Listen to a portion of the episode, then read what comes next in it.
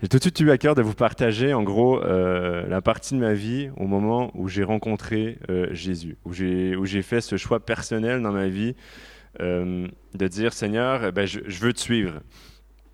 Et je, vais baser, je base un petit peu mon témoignage sur le verset dans 2 Corinthiens 5, 17 qui dit ceci Si quelqu'un est en Christ, il est une nouvelle créature. Les choses anciennes sont passées Voici, toutes choses sont devenues nouvelles.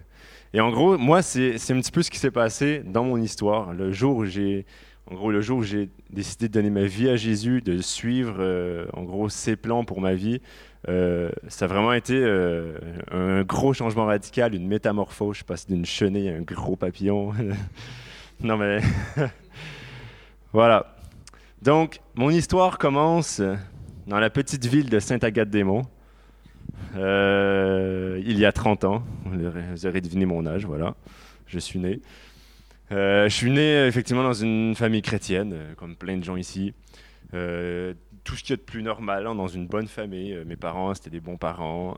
ils m'ont bien élevé, ils m'ont bien éduqué. Et, et mes parents étaient, en gros, bah, effectivement, comme j'ai dit, c'est des chrétiens.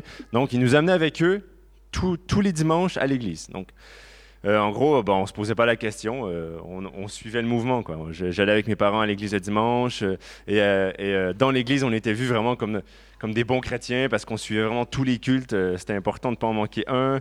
On, était impliqués dans la louange, dans le ministère de la louange. On était impliqués même dans les activités que l'Église organisait à l'extérieur, etc., etc. Voilà. Et pourtant, moi personnellement, j'avais jamais, je m'étais jamais demandé si réellement je je voulais euh, suivre Jésus. J'avais jamais, jamais pris cette décision personnelle où je, m'étais dit est-ce que je veux vraiment suivre Jésus ou pas. Et je faisais juste, en gros, suivre le mouvement qui m'était imposé par les parents, donc euh, à l'époque. Donc les années ont passé, j'ai grandi, j'ai vécu ma vie sans trop me poser de questions, et j'ai commencé à faire mes propres expériences. Donc à l'adolescence, j'ai commencé en gros à alimenter, euh, à m'alimenter de, on va dire de colère. J'étais une personne très très colérique et aussi même de violence, de violence euh, à l'intérieur de moi, euh, au point même que ben, je me suis retrouvé plusieurs fois dans des, j'ai ben, même initié plusieurs bagarres, on va dire. J'ai même déjà frappé un gars qui m'avait vraiment agacé à l'école. Euh, voilà, j'étais très très, euh, je montais très vite dans les tours. Et en gros, voilà, plus, le temps passait, plus je devenais colérique, plus en gros je devenais, euh, plus j'alimentais la violence en moi. À l'âge d'environ 12 ans, j'ai été exposé pour la première fois à la, pornographie. Et du coup, en gros, voilà, pour la première fois, j'ai vécu en gros ce, voilà, c'est quelque chose qui me procurer un certain plaisir temporaire, forcément. Et cette chose qui m'a procuré un certain plaisir temporaire est devenue, pour moi, une réelle addiction par la suite. Et sans même m'en rendre compte, j'en étais devenu euh, esclave. Et pour continuer, je, vais vous lire un verset en Matthieu 4,4 qui dit ceci L'homme ne vivra pas de pain seulement, mais de toute parole qui sort de la bouche de Dieu. Et pourquoi, je pourquoi j'ai, j'ai insisté euh, à vous lire ce passage? Tout simplement parce qu'il y a un proverbe qui dit nous sommes ce que nous mangeons. Et, à cette époque-là de ma vie, je nourrissais, mon, je nourrissais ma vie, je nourrissais mon âme de colère, de violence, d'amertume envers certaines personnes et euh, de la pornographie, cette chose euh, en gros qui était devenue euh, une addiction pour moi. À l'âge de 17 ans, je suis parti pour la première fois du foyer familial pour aller en appartement près de Montréal. Donc, cool, je suis enfin autonome, plus de parents dans les pattes, tout ça. Et, et j'ai commencé à faire des, études en architecture. N'étant pas du tout intéressé à faire des études longues, et encore moins en architecture, au bout de même pas un semestre, j'ai tout lâché. J'ai décidé de tout abandonner. Donc voilà, je me suis retrouvé de retour à la case départ, chez les parents. je commençais à me projeter de, ben, en gros, ben là, je vais être un an ici, je vais commencer à travailler temps plein, je vais, je me trouver un travail, je vais, je vais, je vais m'occuper, je vais faire quelque chose de ma vie. Et c'était une époque de ma vie où j'étais j'étais pas super bien, je me, je, me, cherchais beaucoup, je me posais beaucoup de questions sur le, sur le en gros, qui j'étais moi, mais surtout qui j'allais devenir. En gros, surtout sur mon avenir, qu'est-ce que j'allais faire? J'ai pas d'études, je travaille au McDonald's, trop cool. voilà, j'avais rien devant moi et je commençais beaucoup à, me poser ces questions-là. Et de retour, du coup, de retour à la maison, je m'étais organisé pour, en gros, avoir, deux semaines de vacances où je pouvais juste me reposer, plus d'école, pas de travail pendant deux semaines entières, et euh, ben, tout seul à la maison parce que mes parents travaillaient. Euh, voilà, je voulais être tranquille. Ce qui ne s'est pas passé tout à fait comme ça, parce que dès la première journée, en gros, euh, voilà, la, première journée de, mes vacances, je me suis retrouvé, ben, j'étais seul à la maison et tout d'un coup, le Saint-Esprit est venu me montrer en fait là où j'en étais dans ma vie.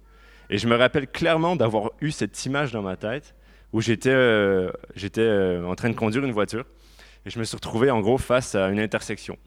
Donc en gros, en gros je conduis la voiture et là j'étais vraiment à l'endroit où je devais choisir, ben, là je vais à droite ou je vais à gauche. En gros, je dois prendre une décision je ne peux pas continuer tout droit sinon je rentre dans le champ.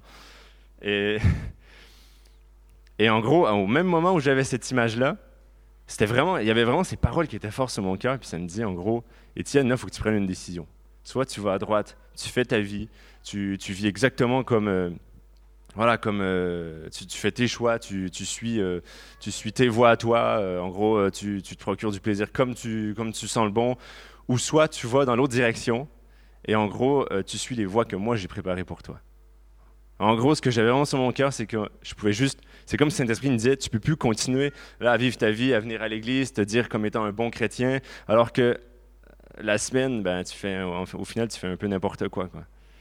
Et.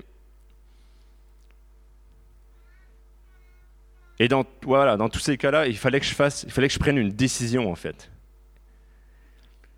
Il fallait que je prenne une décision et je pouvais plus continuer ma vie en gros euh, à l'église, comme j'ai dit, et en nourrissant mon âme de toutes ces choses que j'ai énumérées avant. Et j'ai donc commencé à réfléchir, j'ai commencé à réfléchir, à me poser des questions. J'ai posé, euh, c'est drôle à dire, mais j'ai posé le pour et le contre. Je me suis dit, si je suis le Seigneur, euh, comment ma vie va être Si en gros je, veux plus faire ma vie à moi, comment ma vie va être? Et, je suis arrivé sur cette question, en gros, qui a déterminé mon choix sur cette question où je me suis posé la question, où je me suis dit en fait, euh, en gros, quelle vie va me procurer le plus de bonheur? Dans quelle vie je vais être le plus épanoui? Et c'est là en gros que je remercie mes parents de m'avoir emmené à l'église depuis mon enfance parce que, en gros, avec tout, tout ce que j'ai appris sur Dieu, tout ce que j'ai appris sur euh, la vie chrétienne, tout ça, les histoires bibliques et tout, en gros, pour moi, ça a été simple le choix parce que tout de suite, je savais que si je décidais de suivre Jésus, eh ben, j'allais être mille fois plus épanoui que si, je décidais de suivre mes propres plans. Pourquoi? Parce que je savais très bien que Jésus avait des plans, euh, des plans euh, genre de, de, fou pour ma vie, beaucoup plus grands que ce que moi j'aurais pu planifier moi-même. J'ai donc fait ce choix à 17 ans, pendant à la première journée de mes vacances, de lui donner ma vie j'ai commencé, voilà, j'ai commencé à pleurer, j'ai commencé, euh, en gros, à, lui demander pardon pour tous les péchés que j'avais faits. Puis, en gros, vraiment, c'est à ce moment-là que j'ai vraiment réalisé que tout ce que je faisais, en fait, ça déplaisait à Dieu. Et, Dieu, lui, tout ce qu'il voulait, c'était mon bonheur. Tout ce qu'il voulait, c'était, euh, voilà, c'était me donner, euh, que, c'était que je sois épanoui. Alors que moi, de mon côté, bah, je faisais tout, euh, je faisais tout pour, en gros, l'attrister. Et du coup, j'ai commencé vraiment à me repentir de tout ce que j'avais pu faire de mal. Et je me rappelle, j'ai écrit même sur un bout de papier tout ce que dans ma vie, je voulais, en gros, prendre puis m'en débarrasser.